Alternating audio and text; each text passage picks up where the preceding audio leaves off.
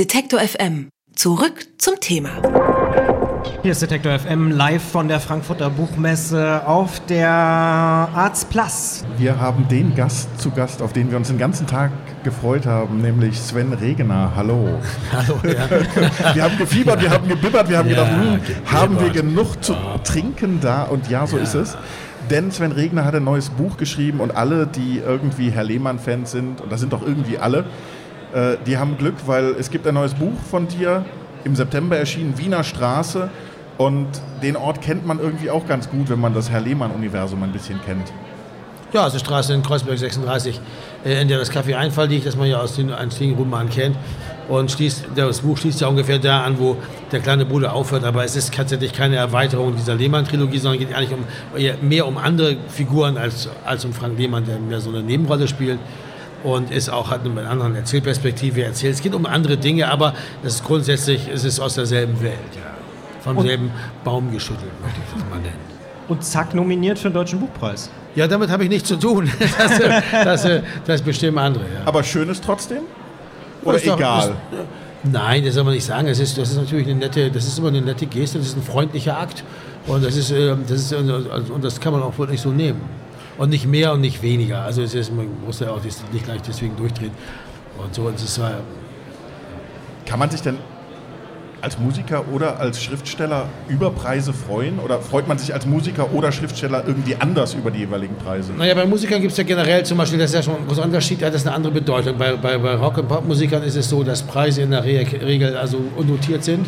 Also und meistens sind sie extrem erfolgabhängig. Also zum Beispiel äh, den Echo kriegt man, wenn man die meisten Platten verkauft hat und noch das Wohlwollen der Jury hat, aber so sieht es ungefähr aus. Äh, das belohnt, das ist aber, hat sich das vorher schon mal belohnt, das ist meist auch etwas überraschungsarm. Äh, Da spielt das nicht so eine große Rolle, glaube ich. Ich habe allerdings zum Beispiel den, den Spezialpreis der deutschen Schallplattenkritik bekommen für so mein, mein gesamtes Audiowerk, so als, als Produzent ja auch und als, als Musiker und als, als, als jemand, der Hörbücher ein- einliest und so. Das hat mich besonders gefreut, das war toll.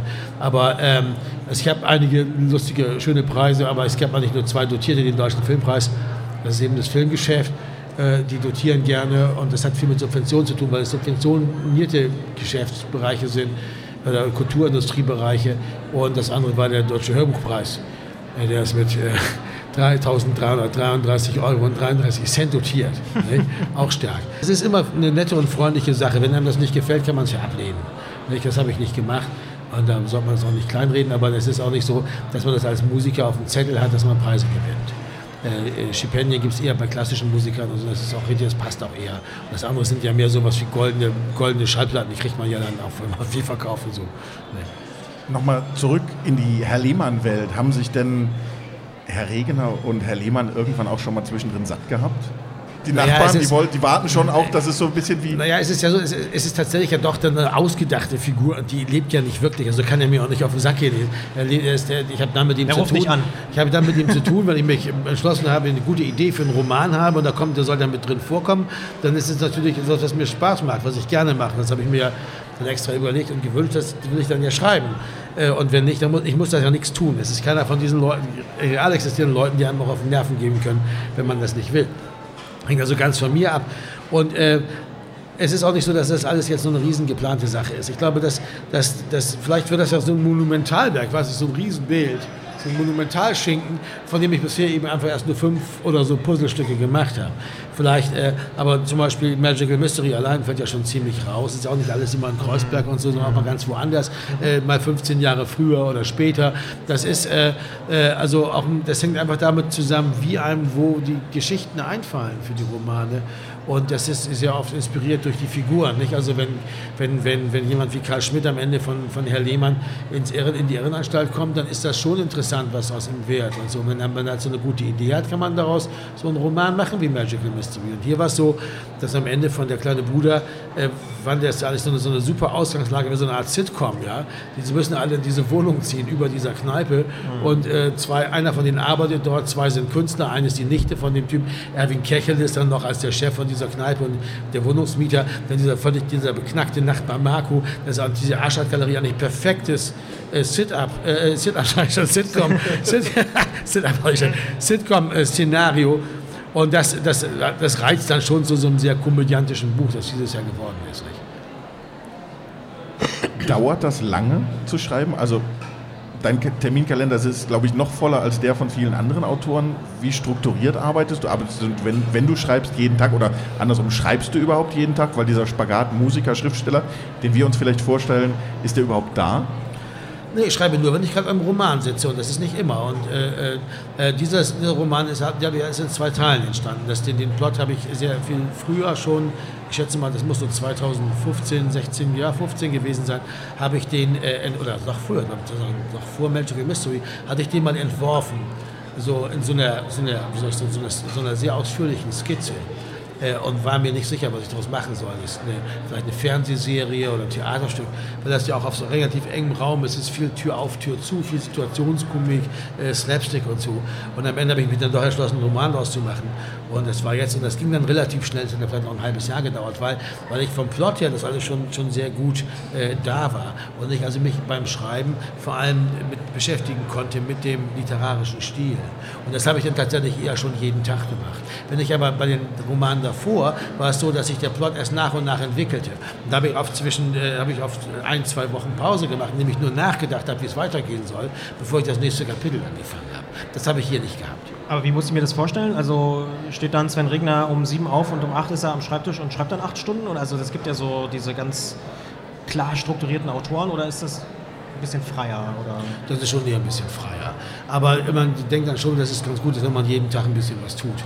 Äh, weil sonst reißt auch mal der Faden. Man ist ja doch immer versucht, das rauszuzögern. Ne? Ah, das mache ich gleich und so. Weil man Angst hat zu versagen auch. Das hat viel mit, also diese ganze, äh, dieses, dieses, dieses hässliche Wort Prokrastination, das kann man mal irgendwann dafür auch. Ja, ja. Aber, das, das Jeder Student kennt das. Das ist aber eines der hässlichsten deutschen, also, wie das schon klingt, das ist ja Wahnsinn. Zumal das ja eigentlich Prokrastination, das klingt eigentlich wie so eine, wie so eine Erkrankung der unteren Harnwege oder sowas. Ne? Aber äh, äh, dass man also das immer weiter hinauszögert, das hat viel mit Angst zu versagen zu tun, was ich bei diesem Buch wenig hatte.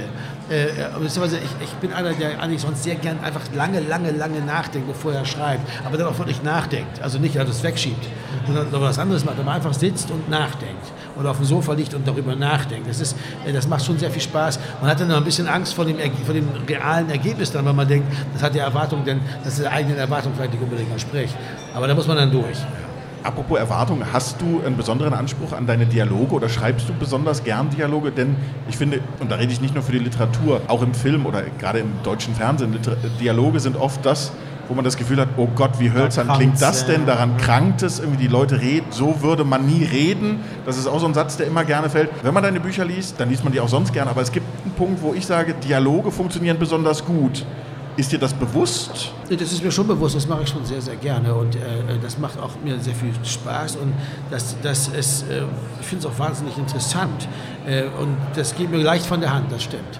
Ich habe ja auch mal so Blogs geschrieben, in diesem Buch der meine Jahre mit Hamburg-Heiner, da habe ich extra, weil ich keine Lust hatte, das so nur mit mir alleine zu machen, habe ich diese Figur erfunden, die ich dann immer so angeblich anrufe.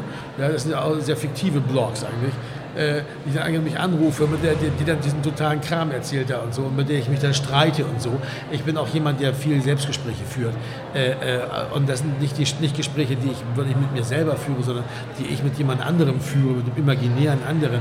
Also ich bin so ein sehr dialogfixierter Typ. Aber was ich auch, glaube ich, wo ich auch gern dran bin, was ein wichtiger Teil meines Stils ist, die Sache mit dem längeren Gedankenspiel, mit dem, mit den ratternden Gedanken in so einer Person aus deren Perspektive und das erfährt, wie die die Sachen sieht, wie das so, so und das eins zum anderen kommt. Das finde ich auch. Das, das sind so Sachen, die mir besonders leicht von der Hand gehen, auf denen, an denen ich jedenfalls sehr viel Spaß habe. Äh, äh, und man merkt zum Beispiel auch, dass, dass andere Sachen zum Beispiel äh, bei mir eher so, die, da mache ich nicht so ein großes Ding draus. Wie jemand aussieht, das, das beschreibe ich nicht. Das, ist, das hat mich auch als Leser nie besonders interessiert und das schreibe ich dann auch nicht. Äh, das kann man, die kann man sich einfach dann vorstellen, wie man will. Also die Chrissy kann man sich einfach vorstellen, wie man will. Sven Regner als Leser, was liest du? Gibt es Bücher beständig bei dir auf dem Nachttisch oder wenn du unterwegs bist, liest du regelmäßig viel oder ist das eher auch als Inspirationsquelle nur eine von vielen neben Film, neben Musik, neben Theater? Ja, ich lese sehr viel, ich habe auch früher noch viel mehr gelesen. Das Problem ist ein bisschen diese Deformation professionell, möchte ich jetzt mal nennen, dass man selber jetzt Romane schreibt, dass man dann, wenn man äh, die Romane der anderen liest, dass man dann leicht sozusagen in so einen anderen Blick verfällt und, und das eher so abgleicht, so was macht denn der stilistisch und so, also so nerdig wird. Man so, so zum Nerd wird, so, ah, was hat da für einen Satz gebaut und so, was einem normalerweise nie passieren würde oder, hm, interessant. Das, das, das ist eigentlich, das ist was, was mich schon ein bisschen stört. Aber das, das kann man auch nicht abstellen, oder? Das kann man nicht abstellen, aber das, das fällt mir leichter, dann, dann zum Beispiel ähm, in, in, Bücher, also so Geschichtsbücher oder so zu lesen. Das fällt mir leichter. Ne? Äh, was ich, äh, Golo Mann, Wallenstein, da, da brauche ich mir diese Gedanken nicht zu machen. Das ist zwar ein brillanter Stilist, aber, aber ich, ich, ich sehe mich da nicht als direkten Kollegen, der also jetzt da irgendwie auf irgendwelche Sachen achten muss und dann geht mir das leichter. Äh, dann, dann, dann, das ist für mich dann auch einfacher, äh, da, da, da mich durchzuflügen und mich nicht ablenken zu lassen von diesen Dingen. Das ist schon interessant. Aber nein, äh, das ist natürlich am stärksten dieser Effekt, wenn ich gerade selber an einem Roman schreibe, dann komme ich kaum zum Lesen und da das auch eine ziemliche Zeit in Anspruch nimmt, ist das, ist das schwierig. Traue ich mich kaum, Sachen zu, andere Sachen zu lesen. Aber jetzt zum Beispiel, wenn ich hier mit dem Eisenbahn unterwegs bin, da um Lesungen zu machen, dann habe ich natürlich Bücher dabei, die ich lese, ist klar. Jetzt hast du vorhin gesagt, immer am Ende des aktuellen Romans war eigentlich schon so eine kleine Fährte gelegt äh, für den nächsten. Gibt es die jetzt auch schon oder? Ich würde nicht sagen, dass das eine Pferde gelegt war. Für mich war das so. Also, also, also ja. für mich war das so, dass ich dachte so, oh Mann, da kann man eigentlich eine super Fernsehserie draus machen, wie die da über dieser Wohnung wohnen und so. Aber natürlich ist es viel lustiger und interessanter, einen Roman zu machen, weil das irgendwie mein Brot und Butter ist und das, wo ich mich, wo ich vor allen Dingen das alles alleine machen kann und nicht von irgendwelchen Leuten rechtfertigen, die mir das umschreiben wollen und so. Und das ist natürlich viel besser. Und äh, außerdem kann man dann diesen literarischen Stilelemente reinbringen, die auch äh, sehr dankbar sind, finde ich, für so eine Geschichte. Ne? Aber äh, wie, wo war man stehen geblieben? Da gibt es schon Thema? so eine Idee, wo sozusagen. What's nee, das, next?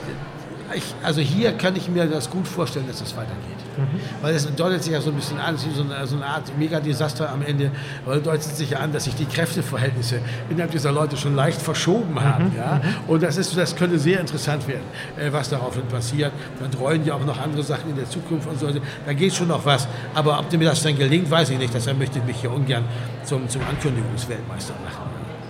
Der Tag geht gut zu Ende auf Detektor FM, denn Sven Regener ist hier mit seinem neuen Buch Wiener Straße. Vielen Dank dafür und noch eine schöne Messe. Ja, danke für die Einladung.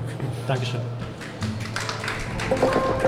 Alle Beiträge, Reportagen und Interviews können Sie jederzeit nachhören im Netz auf detektor.fm.